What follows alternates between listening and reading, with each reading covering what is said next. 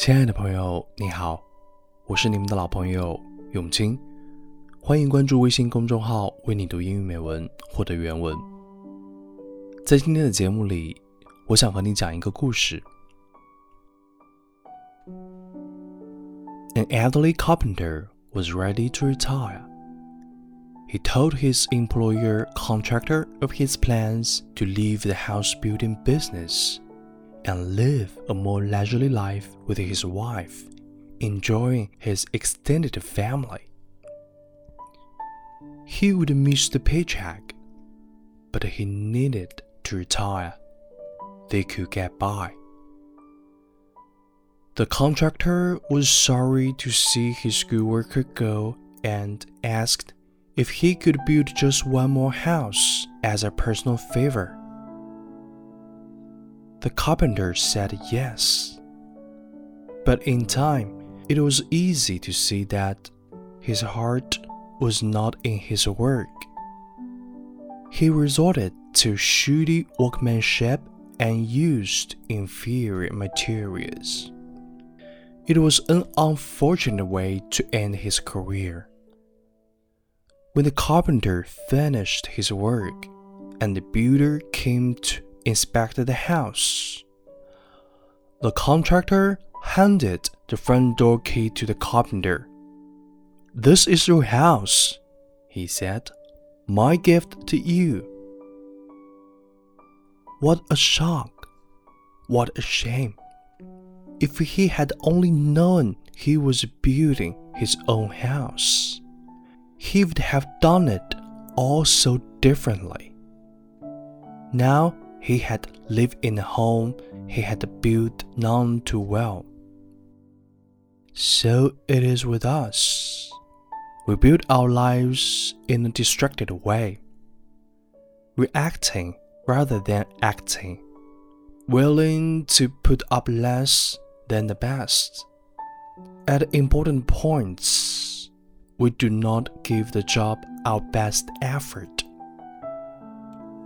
Then with a shock, we look at the situation we have created and find that we're now living in a house we have built. If we had realized that, we would have done it differently. Think of yourself as the carpenter. Think about her house. Each day, you hammer a nail place a board, or erect a wall. Build wisely. It is the only life you will ever build. Even if you live it for a day, that day deserves to be lived graciously and with dignity. The plaque on the wall says, Life is a do it yourself project. Who could say it more clearly?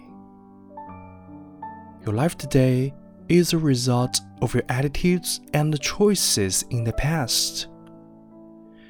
Your life tomorrow will be the result of your attitudes and choices you make today.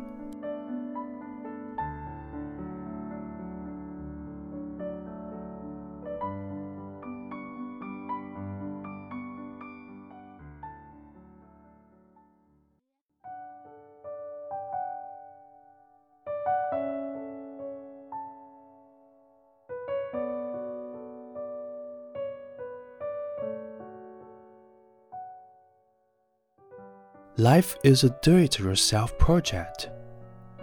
关于这一点，我自己深有体会。从去年三月起，我开始健身和注重饮食搭配。一年多的时间里啊，我的身体和状态发生了很大的改变。我摆脱了油腻的体型，今年体检三高也彻底没有了。开始健身以后，才知道。健身是一个系统性工程。我一周会去四到五次健身房，训练会分为无氧和有氧。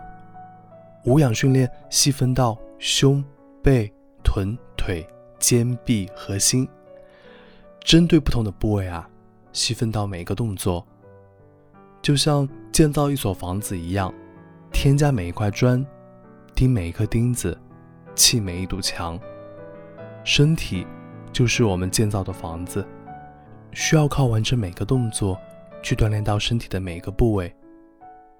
其实英语的学习也是一样的。我们在学英语的时候啊，会分为听说读写译。